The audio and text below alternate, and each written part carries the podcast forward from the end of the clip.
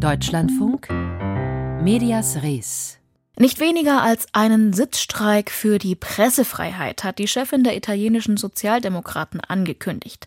Gestern Abend war es dann soweit. Vor der Zentrale der öffentlich-rechtlichen Rundfunkanstalt RAI versammelten sich 300 bis 400 Menschen, die gegen die Umstrukturierung in den Redaktionen demonstrierten.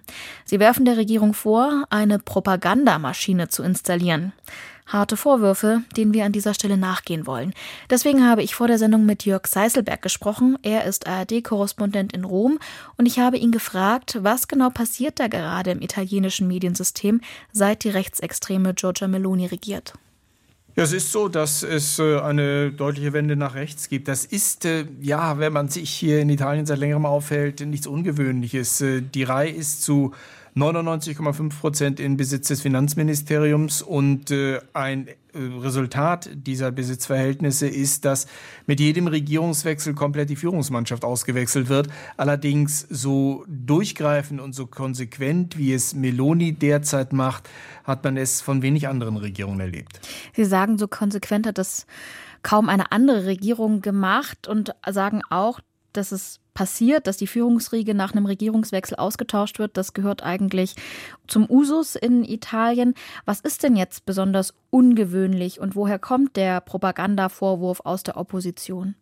Ja, weil es äh, zum einen wirklich dieses äh, konsequentere Durchgreifen gibt, äh, was die ja, Aufregung und Diskussion in Italien anbelangt, hat es ja gestern diese Demonstration gegeben mit äh, ja, wohlwollend geschätzte 400 äh, Teilnehmern. Das ist bei einem Thema, wo es ja um Demokratie, um Freiheit geht, schon sehr, sehr überschaubar, was sich da an Protest regt in Italien und erstaunlich auch, ja, angesichts äh, der gravierenden Veränderungen, die wir schon erleben hier bei der Reihe, wo viele wichtige äh, Gesichter, kritische Stimmen sich verabschiedet haben. Und das ist anders als in der Vergangenheit. Also die wurden größtenteils nicht rausgeworfen, sondern haben das Handtuch geworfen aufgrund äh, dieser Rechtswende. Fabio Fazio beispielsweise äh, mit ihm zusammen, der Antimafia-Schriftsteller Roberto Saviano, der Teil seiner Sendung war.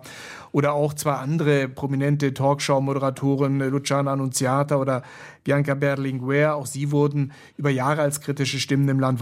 Sie haben gesagt, wir haben keinen Platz mehr in der Reihe, wir müssen uns andere Arbeitgeber suchen, weil sie halt nicht mehr mit dem neuen Reihprogrammdirektor Paolo Corsini zusammenarbeiten wollen. Der gehört der Partei Melonis an und ist äh, auch als Reihprogrammdirektor immer noch unterwegs auf Parteiveranstaltungen, wo er ganz offen auch Linke attackiert. Also das ist wirklich sehr, sehr ungewöhnlich. Also ist nicht ungewöhnlich, dass Meloni die Reihe auf ihren politischen Kurs bringt, aber wie schamlos sie das macht, das schon. Also es geht nicht nur um neue Köpfe, sondern auch um inhaltliche Eingriffe ins Programm. Haben Sie da noch mehr konkrete Beispiele, die man jetzt hier in Deutschland nicht so mitverfolgen kann, wo man merkt, dass Melonis Regierung ja den öffentlich-rechtlichen Rundfunk für ihre politischen Zwecke ausnutzt? Ja, das kann man eigentlich jeden Abend hier beobachten in der wichtigsten Nachrichtensendung, äh, dem TG Uno, also der italienischen Tagesschau. Die ist in der Hand eines treuen Meloni-Gefolgsmannes, Gianmarco Chiocci, der vorher an der Spitze einer rechten Zeitung stand, von Meloni jetzt an die Spitze der wichtigsten Nachrichtensendung gesetzt wurde oder dass im Regionalfernsehen hier in Rom vor ein paar Tagen berichtet wurde über die Kandidatur von Roberto Fiore für äh, die Europawahl. Roberto Fiore, muss man dazu wissen, ist der Führer einer kleinen neofaschistischen Organisation, mehrfach verurteilt worden, vor kurzem auch, äh, weil er sich beteiligt hatte bzw. mitorganisiert hatte, den Sturm auf die Gewerkschaftszentrale während der Corona-Pandemie. Wenden wir mal unseren Blick von den öffentlich-rechtlichen zu den privaten Medien. Auch hier, habe ich zumindest gelesen, versucht die Regierung Druck auszuüben, um vor allem Printmedien auf Kurs zu bringen. Wissen Sie da mehr? Ja, da gab es vor einigen Tagen ein Interview von Giorgia Meloni mit einem der Fernsehkanäle Berlusconis. Das muss man ja auch nochmal in Klammern dazu sagen. Wir haben die drei Fernsehsender hier der Reihe, die jetzt rechtsorientiert sind, dazukommen. Ähnlich stark die drei Fernsehsender der Berlusconi-Familie. Und in einem dieser Sender hat Giorgia Meloni ein Interview gegeben und dort wirklich eine Frontalattacke gefahren gegen La Repubblica. La Repubblica ist die zweitgrößte äh, Tageszeitung hier in Italien. Seit Jahrzehnten eine linksliberale Stimme im Land, so ein bisschen vergleichbar mit der Süddeutschen Zeitung in Deutschland von der, von der Ausrichtung her.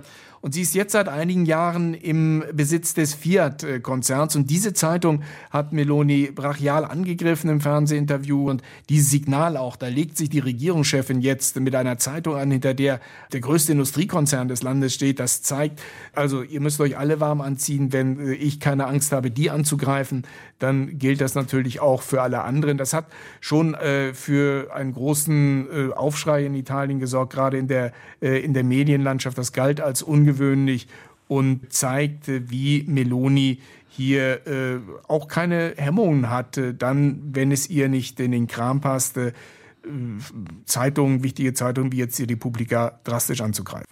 Warm anziehen, was können wir denn erwarten? Was geben Sie für einen Ausblick für die Zukunft der italienischen Medien unter Giorgia Meloni?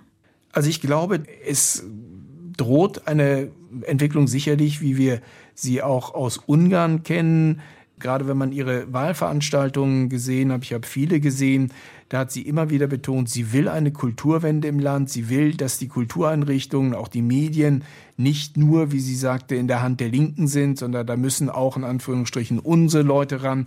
Und das ist jetzt nach und nach zu beobachten. Ich glaube, dass wir hier noch längst nicht das Ende gesehen haben, sondern dass das erst der Anfang eines sehr, sehr bedenklichen Prozesses ist. Über die Entwicklungen im italienischen Mediensystem informierte Jörg Seiselberg, ARD-Korrespondent in Rom, und mit ihm habe ich am Vormittag gesprochen.